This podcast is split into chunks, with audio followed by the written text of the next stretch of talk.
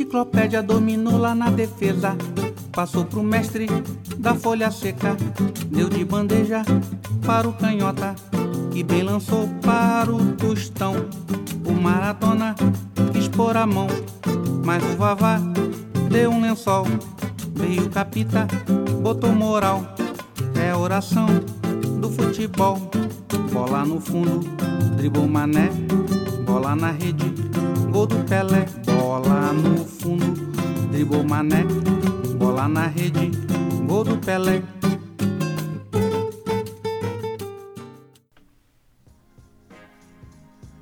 Olá, você ouve Camisa 8, eu sou o Cláudio Tadashi Shiro e como sempre estou acompanhado do meu camarada Felipe Corvino.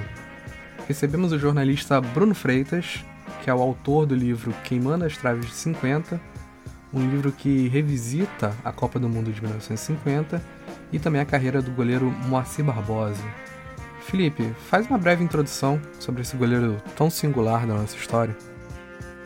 É, rapaziada, Felipe Corvino na área, tudo certo?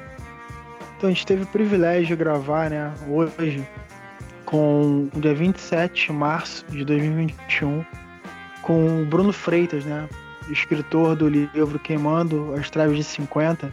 E esse episódio é muito especial porque é a data de comemoração de 100 anos de Moacir Barbosa. Barbosa, goleiro que começou como ponta direita no futebol amador de São Paulo, se profissionalizou no Ipiranga como goleiro e conquistou três vezes o quarto lugar no Campeonato Paulista no início da década de 40. Atuações que renderam convocações para Seleção Paulista de Futebol, que época né, participava do Campeonato Brasileiro de Seleções, e o credenciou também ao voos maiores, né? E ele acabou sendo contratado pelo Vasco no final dos anos, no ano de 1944, e assumindo a titularidade assim de vez do, do Vasco em 1946. E o Barbosa é, um, se não o maior goleiro da história do futebol brasileiro, um dos maiores, e certamente o maior ídolo da história do Vasco da Gama, né? E no Vasco ele conquistou as suas maiores glórias, né? O Barbosa foi seis vezes campeão carioca. Dessas seis vezes, quatro vezes foi invicto. Barbosa, que foi peça fundamental no Expresso, né? No Expresso da Vitória, o time histórico do Vasco que durou de 45 até 1953. Barbosa conquistou o Rio São Paulo. Barbosa conquistou o Campeonato Sul-Americano de Clubes em cima do River Plate com uma atuação histórica parando o, ataque da La Máquina, de La Máquina do River com Pederneira, Lostal, Labruna de Stefano, Donfredo de Stefano, né?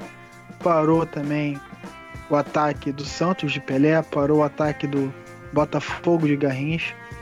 E a gente está revisitando né, o passado para recontar a história do Barbosa e poder colocar no lugar que ele sempre mereceu, de destaque como grande personagem do futebol brasileiro, né? Como um, um grande do nosso da nossa história. E a gente, felizmente, depois de tantos anos, tá tirando esse peso das costas do Barbosa por uma falha que não aconteceu, por um erro que não, que não ocorreu. Então é um privilégio estar tá, tá podendo falar de Barbosa, é um privilégio estar tá podendo reescrever parte da história. E é um privilégio, né, estar tá podendo gravar esse podcast com, com o Bruno e com o meu amigo Tadashi. O Barbosa é um personagem que marcou brasileiros, em especial os vascaínos, e também os uruguaios, influenciando a literatura, o cinema e também a música. Vamos passar rapidamente por alguma delas, Felipe? Vamos, vamos lá. E, assim, como o Tadashi falou, né? É, o Barbosa, ele é fonte de inspiração para a arte, para cultura, para literatura, para uma série de, de, de nuances culturais e artísticas, né? E o Barbosa, ele tem, assim, foi, foi motivo, né? Foi personagem de algumas homenagens. Especialmente, né, do Roberto Muilaé, autor do, do livro Barbosa, um Gol Faz 50 Anos, do livro né, do Paulo Perdigão, Anatomia de uma Derrota, né, que é um clássico da literatura da literatura esportiva, assim, talvez literatura como, como um todo, porque é uma delícia de livro, e do conto, né, o dia que o Brasil perdeu a Copa, que inclusive ganhou né, uma, uma, uma homenagem do, do Jorge Furtado, né, Tadashi? É isso, eu vou recomendar o curta Barbosa, do Jorge Furtado, que é estrelado pelo Antônio Fagundes, não é isso, Felipe? Ele é bem curtinho, você encontra facilmente na internet. E, pô, é um delicioso encontro entre o futebol e a ficção científica. Por mais. Por mais maluco que isso possa parecer, é sensacional. Vale muito a pena assistir. A outra recomendação é uma canção do Tabaré Cardoso, também intitulada Barbosa, e é um ponto de vista uruguaio da final da Copa de 50. Também vale muito a pena procurar. E eu lembrei de mais uma aqui, Felipe, que é o campeonato, a Copa Barbosa, né? Que até os nossos amigos do Em Greve FC participaram aqui do participaram do Camisa 8 ano passado e eu lembrei dessa Copa também que acho que vale vale a citação, né? Ah, o Barbosão, né, cara, é verdade. O campeonato de futebol de Várzea no Rio de Janeiro, né? O Barbosão, grande Barbosão, grande turma do Ingreve. A galera do Folha Seca também participa. Tem muita gente boa participando aí. E, né, lembrar também é, o ponto de vista do, dos uruguaios com relação não só à Copa de, de 50, mas com relação a Barbosa, porque, como dito, ele é personagem central, né, do podcast, personagem central também de todo, toda essa história, que é o Maracana, né, que é uma longa-metragem é, uruguaio que tem recuperou imagens, filmagens da época assim, de forma espetacular, um encanto de filme e dá um panorama muito interessante de tudo que os uruguais viviam naquela época, naquele período e dá um traça um olhar, né, joga um olhar muito muito apaixonante em tudo que aconteceu nessa nesse contexto de Copa do Mundo e esse olhar é muito é muito encantador de verdade.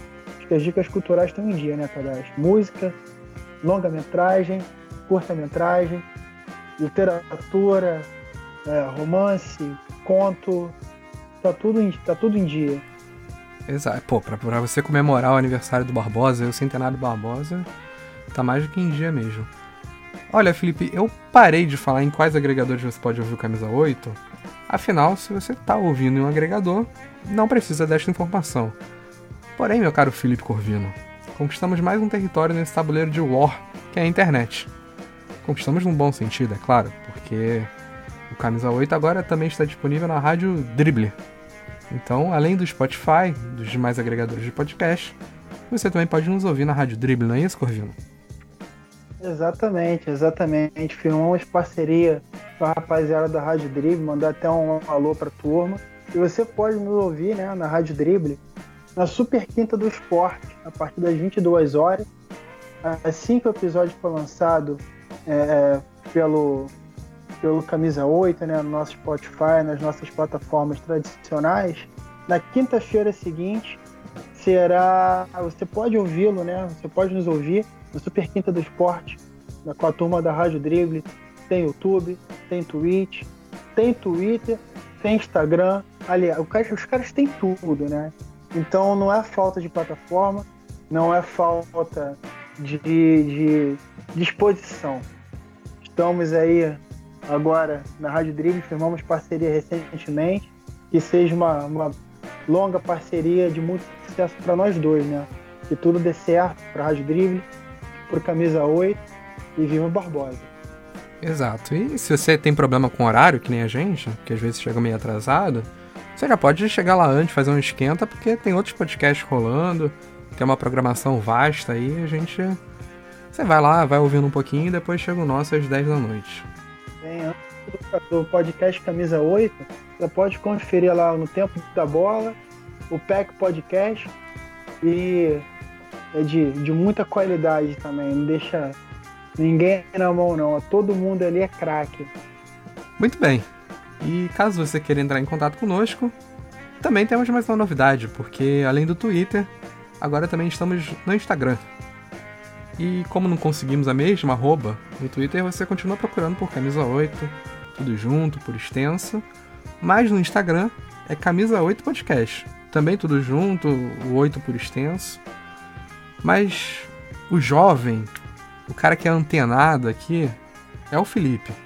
Então, Felipe, se a pessoa quiser mandar uma mensagem pra gente no Instagram, conversar no privado, dá também, né?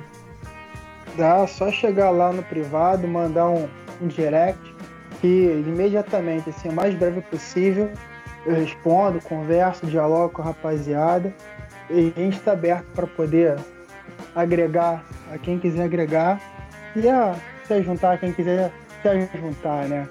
Aqui, como, como futebol é um jogo, é um jogo coletivo, ninguém faz nada sozinho, não se ganha nenhuma partida sozinho.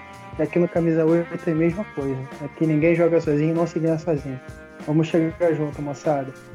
É isso aí. Então você deixa lá uma crítica, deixa uma sugestão, um elogio, por que não? E voltamos em breve. Até!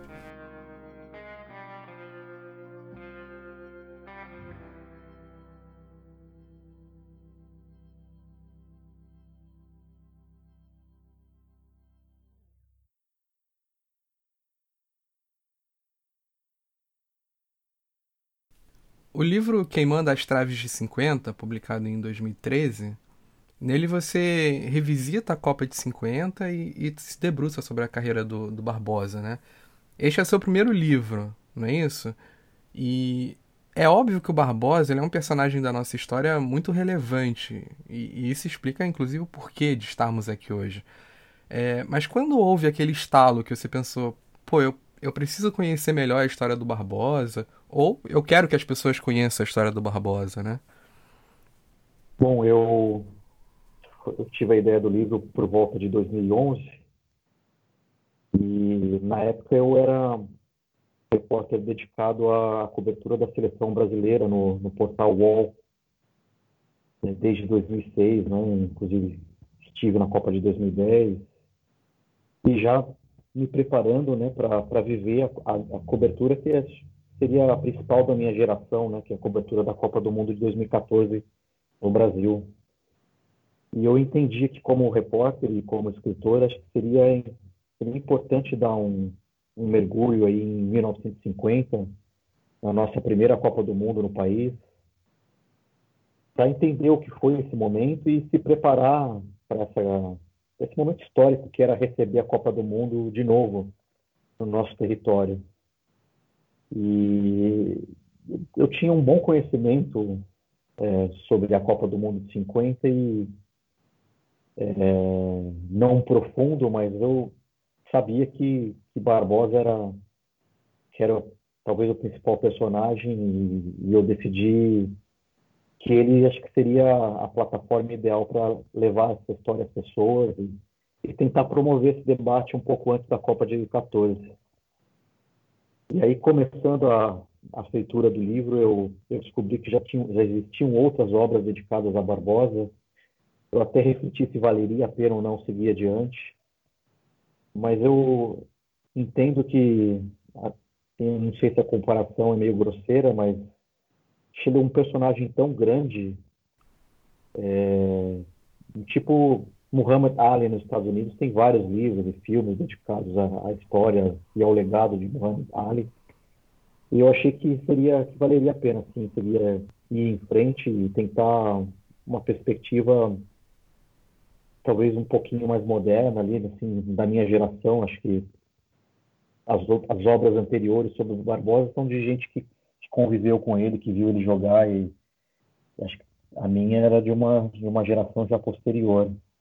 Eu entendi entendi que valeria a pena e para mim como jornalista e como repórter, como escritor, foi super valioso mergulhar no que era o Brasil dos anos 50, né, na virada dos anos 40 para os anos 50, entender o que era esse país que praticamente ainda não, não, não havia se exibido ao mundo, não, não tinha nenhuma grande oportunidade de se mostrar ao mundo e aquela era um, aquele era um momento especial.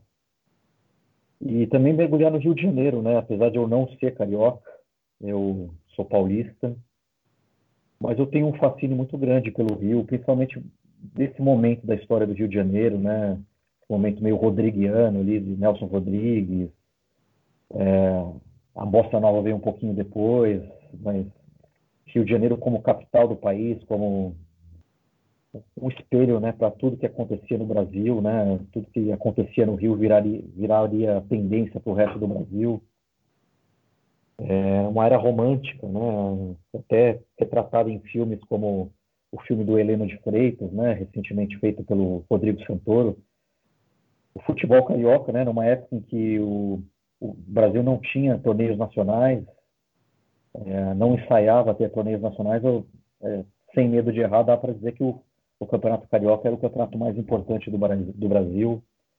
O futebol carioca municiava a seleção brasileira com a maioria dos jogadores.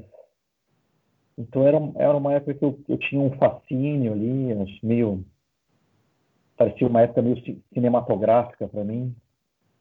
E eu entendi que era muito importante, é, antes da Copa de 2014, é, dar esse mergulho para me preparar psicologicamente para o desafio que seria acompanhar a Copa de 2014. Ô Bruno, é, você, é, eu queria te pedir, assim, antes de a gente entrar no, no assunto do livro, né, propriamente dito, que a gente vai conversar muito sobre o teu livro, mas eu queria que você desse um panorama para gente, assim, para poder falar um pouco do Barbosa, né, que todo mundo, é, quando pensa no Barbosa, é, geralmente relaciona o Barbosa daquela seleção de 50, a, a, final da Copa e tal.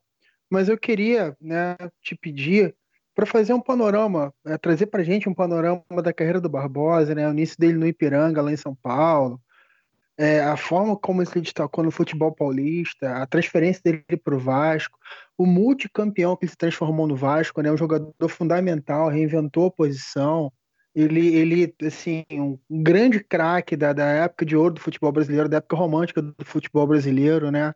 Até hoje, o, o jogador com mais títulos na história do Vasco e tal. Eu queria que, dentro do possível, se você puder trazer esse panorama do Barbosa, do Moacir Barbosa, desse jogador formidável, né? Essa personagem formidável que a gente tem, para a gente entender a dimensão que o Barbosa tem, que o Barbosa tinha, né? A qualidade dele nas debaixo das traves, a serenidade. É, enfim, eu queria pedir que você que você trouxesse para gente, né, esse panorama, essa história do Barbosa, para a gente poder ter a dimensão do grande craque que ele foi, né, para a gente poder não pensar nele é, daquela forma pejorativa, mas sim ter a dimensão do, do, do gênio que ele foi quanto jogador de futebol, da importância que ele teve. Legal, Felipe. É, é até um, algo que eu notei nessa semana aí de revisita a história do Barbosa, de vários veículos de comunicação tratando dele, um esforço para retratar é, um personagem de uma forma um pouco mais fiel, né? É, acho que por muitas décadas se associou o nome do Barbosa a um jogo de futebol. E ele foi muito mais que isso, né? Ele, dando um panorama de carreira, ele jogava no futebol de várzea ali no começo dos anos 40 em São Paulo. E começou jogando como atacante, né, como ponto esquerda. E num determinado jogo ele houve uma necessidade de, de alguém ir para o gol, ele foi, acabou se destacando. É, não era um, não tinha uma grande estatura, né? Acho que até a época não exigia, né? Como se exige hoje um, os goleiros fossem tão altos. Ele tinha 1,77m, mas ele se destacou e passou a jogar no gol e em pouco tempo ele acabou sendo levado ao Ipiranga, que era um time pequeno aqui da cidade de São Paulo, mas que disputava o Campeonato Paulista. E, e aí ele começou a jogar contra as feras da época, né? Era uma época em que, por exemplo, tinha o São Paulo tinha Leônidas da Silva, até numa passagem do livro que eu escrevi, eu conto um, um, episódio num jogo entre Ipiranga e São Paulo, em que o Barbosa teve um, um entreveiro com o Leônidas da Silva, fez uma defesa, o Leônidas se chocou com a trave e tal, e culpou o Barbosa ali pelo lance e tal, então, e ele muito novo, começa a se destacar, principalmente nas partidas contra os grandes, né, da capital, e existia um, um assédio muito grande da parte do Corinthians para ele ser levado para o Corinthians.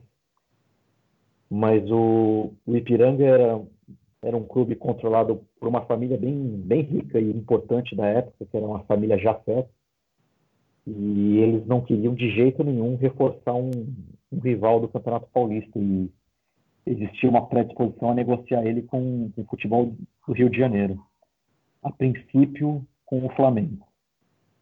Mas o, aí apareceu a figura do Domingos da Guia, ex-jogador da seleção brasileira na Copa de 38, uma grande figura do futebol brasileiro. É, enfrentou o Barbosa jogando pelo Corinthians e tinha relações com o pessoal do Vasco e acabou indicando a contratação do Barbosa para o Vasco e, e assim se deu a ponte aérea, né, que levou o Barbosa até o futebol do Rio de Janeiro para ser jogador do Vasco da Gama. E isso foi em, em 44 e o Barbosa levou algum, algum tempinho para se firmar como titular do Vasco, né? E é bom lembrar que o Vasco ensaiava naquela época é, ser o que foi nos anos seguintes, né? Que é uma equipe dominante do futebol carioca e talvez dominante, apesar de não termos é, campeonatos nacionais, mas não é exagero falar que era a principal equipe do futebol brasileiro. O Barbosa vem a ser se firmar titular do Vasco um pouquinho de tempo depois, em 46, a partir do momento em que um goleiro chamado Rodrigues, que era o titular do Vasco, ele ganha um, ganha um prêmio alto numa loteria, né? E decide que não vai mais jogar. E a partir daí o Barbosa ganha a chance de ocupar essa posição e se firma de vez. E em pouquíssimo tempo chega a seleção brasileira pelas mãos do Flávio Costa, que era técnico do Vasco e também da seleção brasileira. E ele vira uma figura, figura importante para a seleção e, inclusive, ganhando a, a, o Campeonato Sul-Americano de 49, é, com a partida final disputada, inclusive, em São Januário. E, e esse é o Barbosa pré-50, né? E o Barbosa pós-50, né? É, muita gente não sabe, né? Imagina que talvez a carreira dele tenha acabado por ali. Ele jogou por mais 12 anos, inclusive venceu o primeiro campeonato de clubes que teve o Maracanã como palco, né? Depois da Copa de 50, o Campeonato Carioca de 50 foi a primeira disputa na, é, do futebol brasileiro ali no Maracanã. E o Vasco conseguiu esse título é, disputando a partida final contra o América em janeiro de 51, poucos meses depois, o Barbosa viria a levantar um título no Maracanã. Né? E ganhou alguns outros, continuou defendendo a seleção. É, muito possivelmente integraria a equipe, o elenco do Brasil que disputaria a Copa do Mundo de 54 na Suíça. Mas sofreu uma lesão muito séria no jogo contra o Botafogo no Maracanã de novo, em 53, uma fratura bastante feia e meio que acabou com a chance dele de, de ter uma segunda chance em Copa do Mundo, né? Infelizmente ele não teve essa oportunidade, mas mesmo mesmo assim ele continua a jogar, continua sendo um jogador relevante. Em 58 ele é campeão carioca pelo Vasco, campeão do Rio São Paulo. E talvez ali num grande último grande momento dele, né? E eu destacaria até, como a título de curiosidade, né, são raríssimos os, os registros em vídeo, né, do Barbosa jogando, mas para quem tiver curiosidade, tem um registro que circula no YouTube, né, que pertence à TV Cultura de São Paulo, é final do torneio Rio São Paulo de 59. O Vasco, então campeão do torneio, enfrenta o Santos no Pacaembu. Santos de Pelé já. E o Santos vence a partida, ganha o torneio do São Paulo, já era o, o time do Pelé, Pelé já campeão do mundo. É, mas o Barbosa é eleito o melhor em campo. E nesse, nesse registro em vídeo, no jogo no Pacaembu, tem, dá para ver o Barbosa já veterano fazendo defesas incríveis ali, né? Jogando contra o, o Super Santos de Pelé. É, para quem quer conhecer um pouquinho mais do Barbosa, acho que fica aí a minha dica. E ele acabou rodando um pouquinho depois disso, né? Jogou por alguns clubes e encerra a carreira em 62, já com 41 anos, né? É, defendendo o Campo Grande, time aí do Rio de Janeiro. É, foi a despedida dele do futebol brasileiro. Uma despedida bastante digna, né? Uma carreira aí bem longeva, com muitos títulos. É o jogador com mais títulos conquistados na história do Vasco da Gama, contando oficiais e não oficiais. O quinto jogador que mais vestiu a camisa do Vasco da Gama, acho que isso não é pouca coisa. E acho que essa é uma carreira que tem que ser exaltada e na balança pesa muito mais do que apenas um jogo. Ah, Bruno, como você, como você destacou, né, é, a importância do Barbosa, né, as partidas memoráveis que ele fez e tal, só a título de curiosidade, o Vasco ganhou quatro campeonatos cariocas invicto, né, e o Barbosa em todos eles sendo o goleiro menos vazado, né.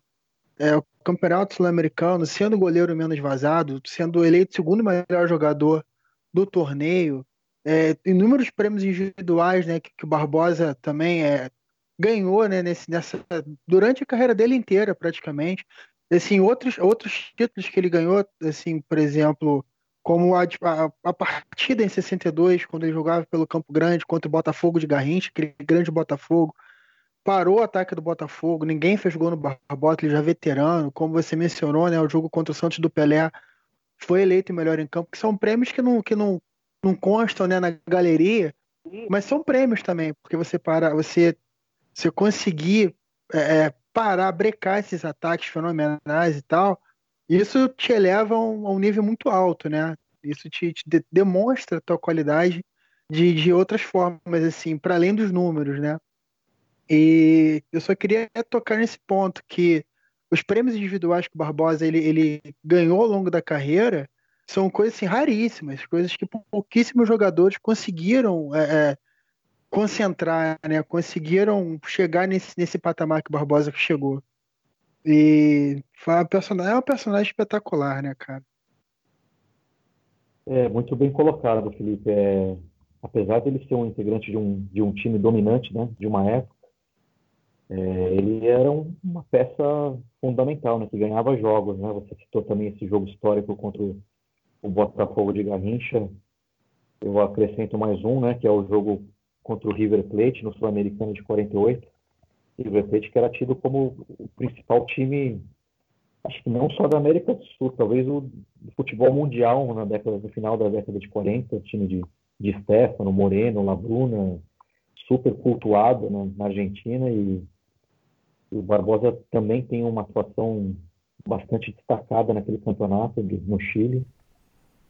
É, com vários prêmios individuais, como você destacou. Então, acho que é uma colocação importante aí, que um jogador que veterano ou, ou na, no auge sempre se destacou individualmente. Bom, o Felipe falou da Copa de 50, né? Que, que é um erro a gente lembrar do Barbosa só pela Copa de 50, mas é, é inevitável também não, não entrar nesse assunto. Então, quando, fala, quando eu falo do Barbosa, né, a primeira imagem que eu tenho dele é justamente como um vilão da Copa de 50, mas também como um injustiçado por ter carregado esse peso ao longo da vida. E aí eu tô falando virada dos anos 90 para os anos 2000 já. É... Bruno, é possível marcar quando o Barbosa ele passa de um ótimo goleiro da sua época para um vilão e quando a gente passa a enxergar o Barbosa como injustiçado, né? Aliás, ou esses sentimentos eles também poderiam estar ali de forma conflitante no imaginário popular, eu também não sei. E, e só para aproveitar que eu falei do imaginário popular, eu queria que você falasse também do papel da imprensa para reforçar essa imagem de vilão do Barbosa. É, Cláudio, ao, ao meu ver, né, e pela, pelo mergulho que eu dei em registros da época, é, foi uma construção gradual, né? E acho até que foi algo que se consolidou, principalmente depois que ele deixou de, de jogar profissionalmente. Acho que ele, depois de 50 jogando até 62, ele continua sendo um, um jogador bastante respeitado. E acho que isso foi uma construção meio que não teve um, um evento fundador, assim, uma, uma crônica de jornal, uma acusação, tal. Foi um quebra-cabeça ali que foi se, se, montando, né, e que meio que colou no imaginário do torcedor brasileiro. até com a, com a história de, do mito do goleiro negro, né, não ser confiável, né, que acabou perdurando por bastante tempo, é, no, no imaginário do, do, torcedor brasileiro, né, que até acho que impactou o desenvolvimento de, de jovens talentos. A gente teve o Manga jogando um pouquinho pela seleção na década de 60 e depois só essa última geração aí com, com Dida, Elton, Jefferson, né? Demorou acho que mais de 40 anos aí para a gente ter negros se destacando de novo na posição, sendo convocado para a seleção brasileira. É, acho que foi uma construção meio gradual, até pela personalidade do Barbosa, né? De ele era um cara, um cavalheiro, né? Um cara pacato, que, que evitava confusões, discussões, cara muito discreto, né? Não só dentro de campo, mas fora de campo. Acho que ele acabou é, permitindo, né, educadamente, né, que essas coisas, esses episódios fossem se acumulando, né? E, e se criou essa imagem, né? E, e, e, ao meu ver essa essa redenção, esse começo de pedido de desculpas pública, né? Da comunidade do futebol principalmente, veio acontecer mais no mais nos anos 90, já no finalzinho da vida dele, né? Tanto que ele tem um episódio polêmico, né, de, de versões desencontradas em 93, quando ele é levado pela BBC, pela equipe da BBC, para visitar a concentração da seleção brasileira em, em Teresópolis antes da partida decisiva entre Brasil e Uruguai pelas eliminatórias, um jogo final das eliminatórias decidiria uma vaga na Copa, né? Resgatando todo todo um caldeirão de emoções ali. E o que se diz é que ele foi evitado que ele tirasse fotos junto com o Tafarel, junto com, com os outros goleiros da seleção, para que se desse alguma coisa errada ele não não fosse culpado de novo, né? E, e consta que isso abalou bastante ele, né? talvez essa tenha sido a última a última grande estaca ali no, no, no coração do Barbosa e mas acho que depois disso ele começou a ser respeitado homenageado e eu sei que é, é até uma figura que do futebol carioca que, que divide paixões divide opiniões mas Eurico Miranda né um dirigente histórico do Vasco da Gama ele talvez tenha sido o principal responsável por começar esse resgate do, do Barbosa como um jogador importante do futebol brasileiro, levando o Barbosa para o Rio de Janeiro, homenageando em ocasiões especiais e, inclusive, ajudando financeiramente o Barbosa no, nos últimos anos de vida dele. É um personagem aí que nem todo mundo tem um apreço, mas acho que nesse episódio em particular ele, ele mandou bem. Bruno, você comentou né, sobre esse ato que, que ocorreu na seleção brasileira com relação ao preconceito né, dos, aos goleiros negros e tal. A, o lance da construção do imaginário popular de que o goleiro negro não vinga e tal. Vamos falar as palavras certas, né? Racismo, né? O brasileiro tem essa, esse, um racismo muito violento, muito agressivo, e o Barbosa ele foi vítima do racismo, da condição racista que a gente, que a gente pratica aqui no Brasil. E o Barbosa, ele, quando ele jogou no Vasco, né, só para é, lembrar, né, para trazer os personagens à, luz, à luz da história, algumas personagens, o Vasco ele tem um histórico de, de, de ter goleiros negros, né, o Nelson Conceição, que é o goleiro histórico do Vasco também, do, do, dos primeiros campeonatos cariocas da década de 20, goleiro da resposta histórica depois o Barbosa, tivemos o Acácio, também foi para a seleção brasileira, apesar de ter disputado Copa, o Elton, né? E mas assim, você conta nos dedos, né, cara? Quantos, quantos times e quantos goleiros negros tiveram destaque e chegaram a, a galgar um patamar, né, de, de, de tanta importância, assim. E isso é um negócio muito cruel, porque caiu nas costas, pô, aí na, na minha opinião, né, tem gente que obviamente vai pensar diferente, mas possivelmente, se não, se não o maior, um dos maiores goleiros da história do futebol brasileiro, caiu tudo isso nas costas dele por conta de um erro que não foi erro, né? De um frango que não foi frango. Isso é muito cruel, né, Bruno? é muito cruel, né? Inclusive, acho que muita gente tem opinião sobre o lance, né? E talvez não exista opinião mais importante do que de Alcides Didia, né? O autor do gol, né? Na, na produção do livro eu tive o, o privilégio de conversar com o Didia, né? Nos, nos últimos anos de vida dele e ele isentava totalmente o Barbosa de responsabilidade por aquele gol. Ele atribuía mais a, a habilidade dele e, muito mais a sorte, né? De, de achar um, um ponto certo, perfeito entre a trave e o Barbosa. Talvez o único lugar em que ele conseguisse colocar aquela bola para dentro. É, tecnicamente, né, a, o, o, lance todo tem uma série de outras perspectivas ali, né, é, me debruçando sobre o material da época, né, sobre até um outro livro que para mim é, é, o, é o livro meio definitivo sobre a Copa de 50, que chama Anatomia de uma Derrota, escrito por um, um escritor chamado Paulo Perdigão, em que ele analisa que oh, diversas outras é, funções individuais ali no lance foram falhas, né? Como a, o mano a mano do Didia com o Bigode, que jogava, ocupava a lateral esquerda, é, a função de cobertura do Juvenal, que era o zagueiro, que não chegou a tempo, o Danilo, que era um meio-campista que perdeu a bola, é, o, Chico, que era um, o jogador da, do ataque da esquerda, que tinha a missão também de ajudar na marcação. Então, o, o Paulo Perdigão lista uma série de, de, de pequenos episódios individuais ali que, que, culminaram nessa jogada que, que acabou com, no fim das contas, com o Barbosa cara a cara com o Didia e o Didia acabou levando a sorte ali. E isso se a gente nem entrar nas questões extra-campo, que para mim, ao, ao, meu ver como pesquisador, é, são mais importantes naquela derrota do que as questões de campo mesmo. Né?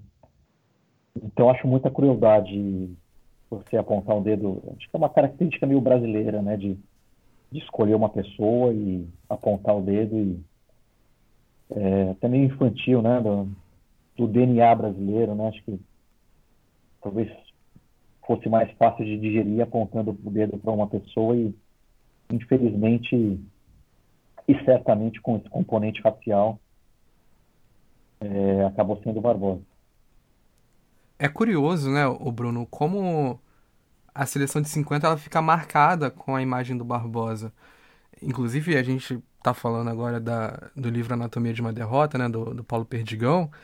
É, e se não fosse se, se não fosse você trazendo essa questão, a gente nem citaria outros nomes que, que disputaram essa final. Mas talvez por parecer algo tão distante nessa né, Copa de 50, é, também tem muitos jogadores que não são mais conhecidos atualmente, mas se a gente parar para olhar aquela seleção, nós encontramos vários jogadores importantes da nossa história, né? O, o Ademir de Menezes, o Danilo Alvim, o Zizinho, o Jair da Rosa Pinto, que, que voltou a ser notícia, né, semana passada, se não me engano, também por conta do, do seu centenário. É, Castilho, Newton Santos. É claro que todos, nem todos eles jogaram, né? Mas eles estavam lá. Então, aproveitando todos esses nomes, nomes que são conhecidos até hoje, né, como eu citei, é, como era a relação desses outros jogadores com esses temas? A Copa de 50 e o Barbosa? É, acho que existia um, uma espécie de, de núcleo duro ali da seleção de 50, depois da, da derrota. É, que eu diria que era comandado pelo Zizinho, né? Que era uma figura de liderança daquele grupo e continua a ser uma figura de liderança para aquela aquela geração, principalmente para o pessoal que jogava no Rio de Janeiro. Inclusive é o Zizinho que alguns anos depois, né? É, da derrota de 50, os jogadores evitavam dar entrevista sobre isso, né? Que era uma coisa que marcava muito eles, que era um trauma. E até o, a gente conta no livro aqui com um depoimento do, do jornalista Teixeira Heiser, né, que faleceu também recentemente, que o, o Teixeira foi o, o primeiro jornalista que escutou um depoimento franco do Barbosa a respeito graças a uma intervenção do Zizinho, né? O que convenceu o Barbosa a falar, a se abrir. E era o Zizinho ali, um, o líder daquele grupo, né? Inclusive que mediava, outra coisa que a gente conta no livro, né? Mediava os, os encontros é, cordiais entre a geração do Brasil de 50 e o time do Uruguai, né?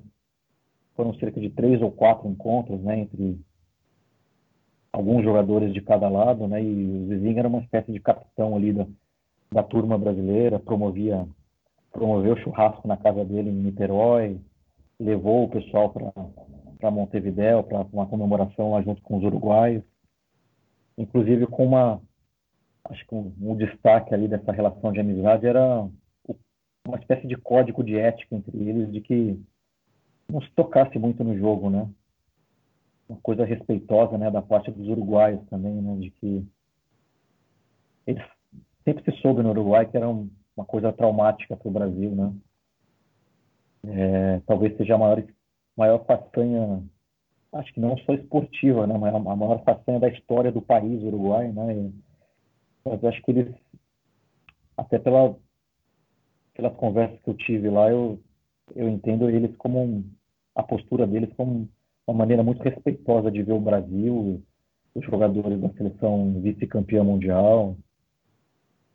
E, mas voltando à sua pergunta, é, eu destaco essa figura do Zizinho ali como um, sempre um mediador ali da, das questões quando se falava, quando se voltava ao tema de 50, quando a imprensa voltava a, a mexer, a, a, revirar esse baú. O Zizinho era o cara que, que fazia o, o meio de campo ali, e ajudava todo mundo a se manifestar a respeito.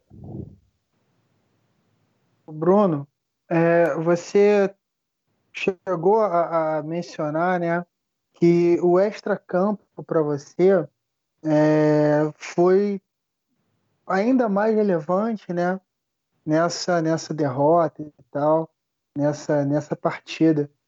O que que dessa partida de 50, né, final da Copa do Mundo?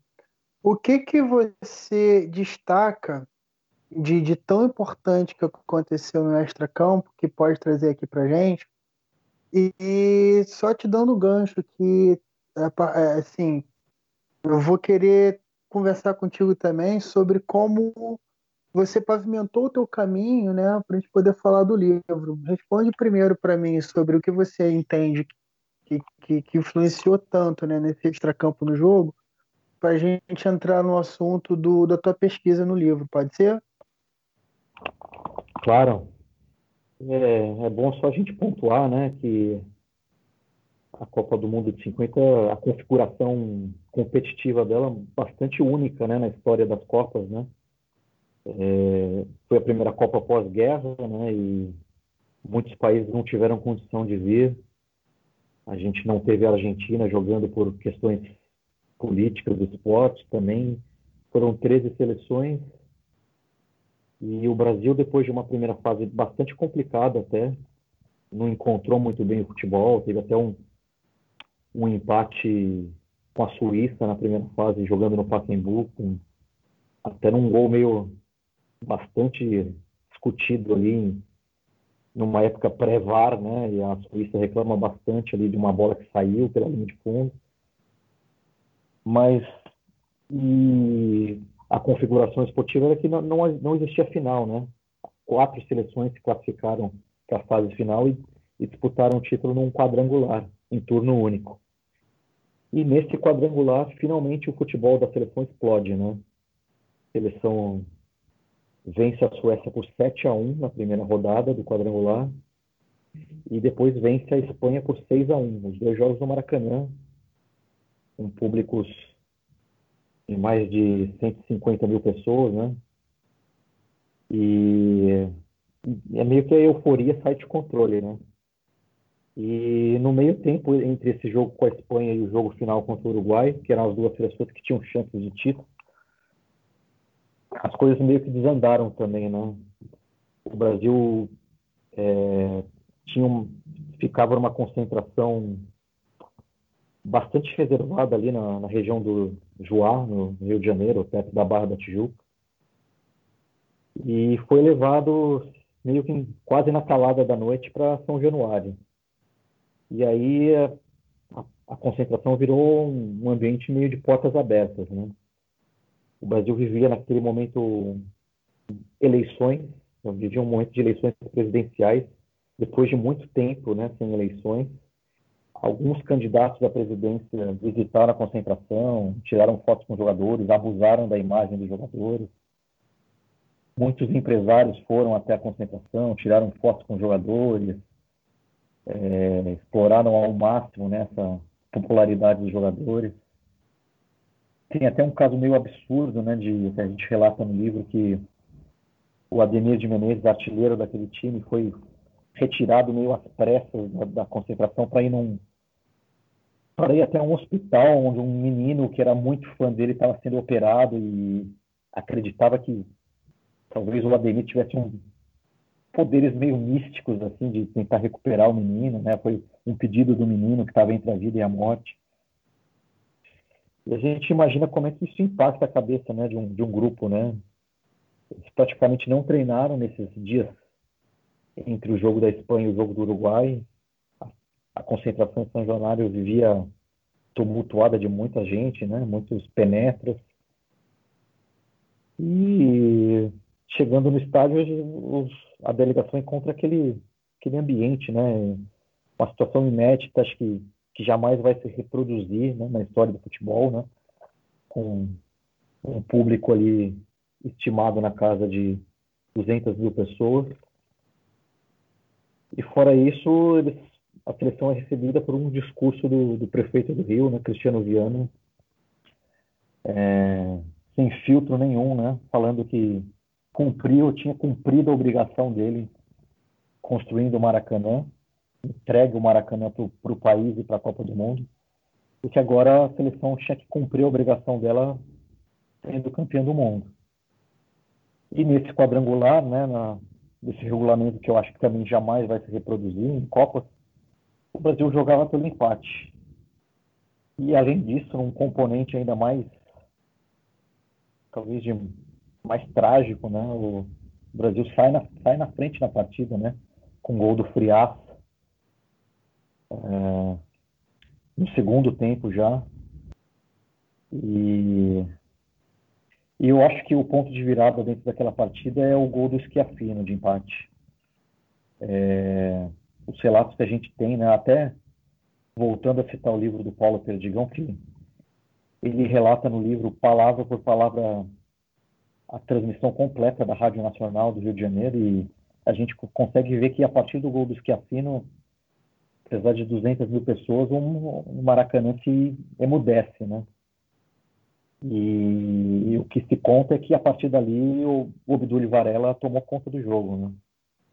Falou sem parar, mexeu com a arbitragem, mexeu com os brilhos do, do time uruguaio e a torcida brasileira completamente calada e essas coisas que a gente vê, a gente está acostumado a ver no futebol, né? Até mal comparando, quem sabe citando o jogo Brasil-Holanda da Copa de 2010 também, que foi outro jogo que o Brasil estava na mão do Brasil, o Brasil na frente, e de repente o Brasil, a cabeça do Brasil saiu, né? E a Holanda conseguiu virar até meio facilmente aquele jogo. Foi meio que aconteceu também, né? O Uruguai tomou conta do jogo a partir dali foi meio até natural a virada, né? Lembrando que o Uruguai era um, se comparando à história futebolística dos dois países, né? O Uruguai era um, sem medo de errar, era uma potência mundial do futebol e o Brasil era um, um país meio em ascensão, né? até então em ascensão. É, não dá para considerar uma zebra, né? É, com todos esses ingredientes, é, diria até que é um placar que tem que ser levado com normalidade. Não, e o Uruguai, a essa altura, né, era bicampeão olímpico e já tinha um campeonato do mundo. Então, teoricamente, né, é, dentro da normalidade, o favorito era o Uruguai, né? Assim, dentro das conquistas sul-americanas, no futebol sul-americano era, era quem dominava no até o momento, assim, seleções pelo menos, né? Os títulos é, olímpicos e da Copa do Mundo credenciavam o Uruguai como, como favorito, né? Considerar que foi uma zebra é um equívoco, no meu ponto de vista, é um grande equívoco. Mas, o Bruno, com esse panorama, né, com, esse, com essa primeira parte do papo, eu acho que já está já tá bem, bem nítido o tamanho do Barbosa, tá bem, algumas questões estão bem, bem pontuadas.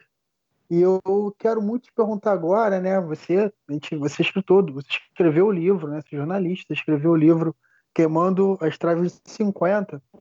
E eu queria te fazer uma, algumas perguntas com relação ao livro, assim, mas você pode condensar a resposta numa resposta só. É, como que você pavimentou esse caminho com relação, por exemplo, à fonte, né? Você já citou o Geneton, o Geneton de Moraes, né?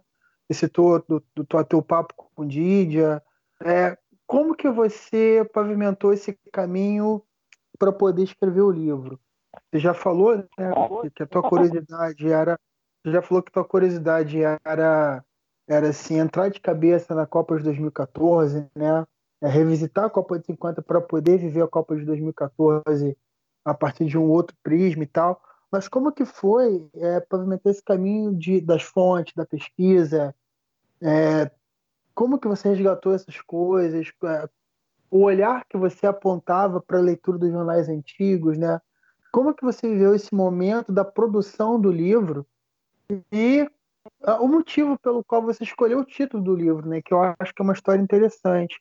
Você está citando aí o livro do Paulo Perdigão, também de uma derrota, e eu, né? Eu tenho um livro do Barbosa aqui, do, do Roberto Mulaé, né? Que é um gol faz, faz 50 anos.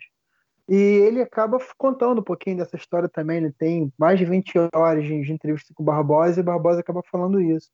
Mas eu queria é, escutar de você, né? Você contar essa história e nos trouxesse assim, esse, esse teu ponto de vista com relação a, a tudo isso que você viveu para poder escrever o livro, porque imagino que sido uma experiência muito particular e única, né? Você viveu tudo de novo, você sentiu tudo de novo, apesar de você não ter vivido naquela época. Eu imagino que, que tenha te tocado de, de, de formas assim, muito, muito particulares, né? Uma, de forma única, de maneira única. Você pode trazer para gente essa, essa, esse caminho que você que você traçou, que você caminhou até até chegar ao livro e conceber o livro, né? Sim, é, acho que é, eu entendi que era importante é, acessar ao máximo os registros das pessoas que viveram aquele momento. É, eu consegui conversar com algumas pessoas que estavam no Maracanã em 50. Eu cito o João Máximo, jornalista, carioca, cito o Roberto Moilaet, você citou também, e o Didi, é claro, e tive a sorte de contar com a ajuda dos historiadores ligados ao, ao Ipiranga aqui de São Paulo, ao pessoal que, os historiadores que trabalham no, junto ao Vasco, né? É, pessoas que entrevistaram Barbosa, que estiveram presentes no episódio que eu relatei antes sobre a visita dele à concentração da seleção em 93. É, a minha preocupação era meio que cobrir toda a trajetória de vida do, do Barbosa com pessoas que ou conheceram ou escreveram sobre ou tiveram alguma relação. É, tive a oportunidade de visitar um, um senhor chamado José Roberto Cavalheiro, né, que foi reserva do Barbosa no Vasco. É... Então, consegui colher depoimentos bastante ricos, né, e acho que deu para formar essa essa linha do tempo, né, sobre a, a vida não só esportiva como humana do Barbosa, né.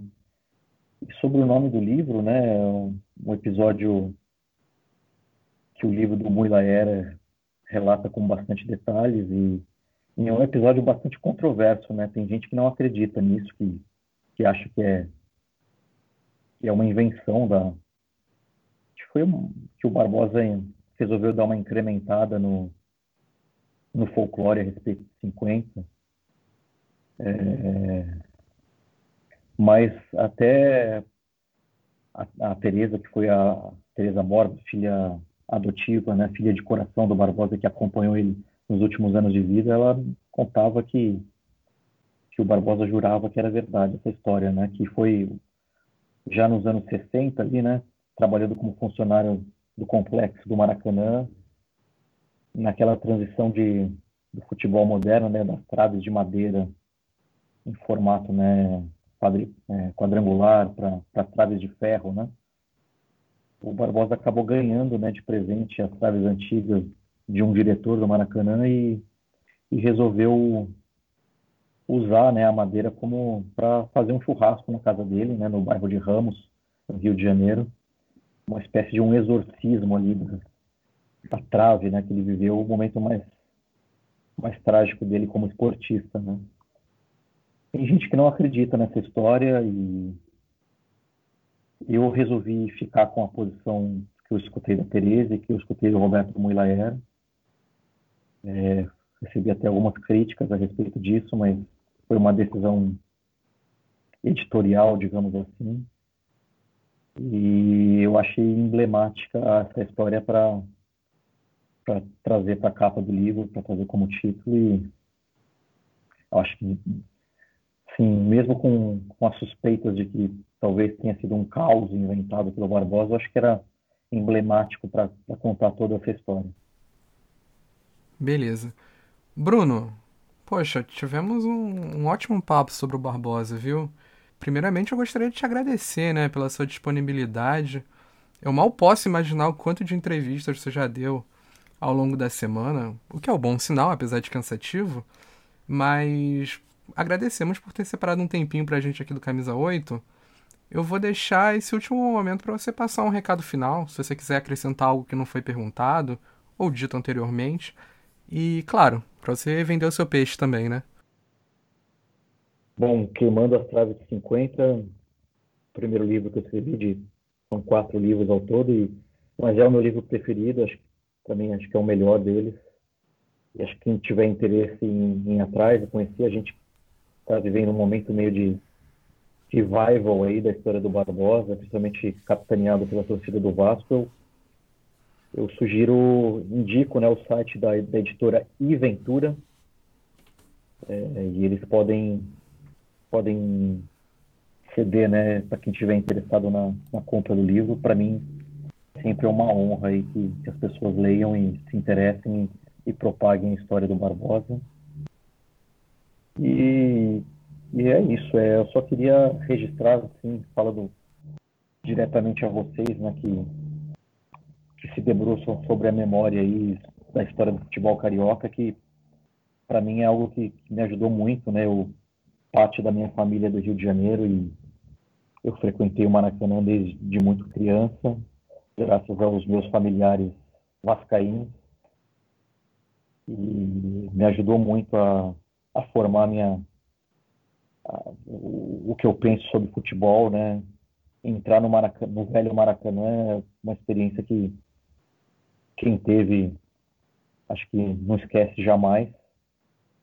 E virarei um, um seguidor aí de vocês, porque me interesso muito pela, pela história do futebol carioca e, e pela atualidade do futebol carioca.